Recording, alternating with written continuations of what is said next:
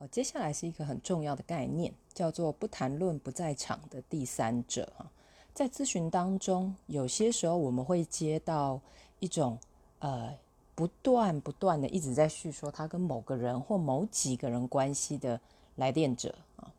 那因为谈论不在场的第三者，因为在场的其实是你跟来电者嘛，讨论不在场的第三者，你发现很容易就会。散开，内容就会变得很多，很难聚焦。